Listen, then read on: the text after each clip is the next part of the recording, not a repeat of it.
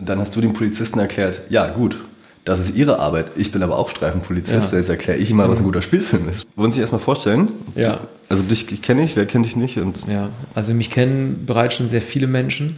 Ich werde oft erkannt, allerdings nur optisch und nicht wegen meiner Stimme. so optisch erkenne ich da auch kein Mensch. Wegen den Ja. scharfen Texten.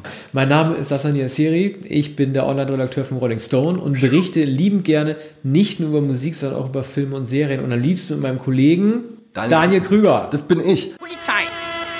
Wir sind beruflich hier.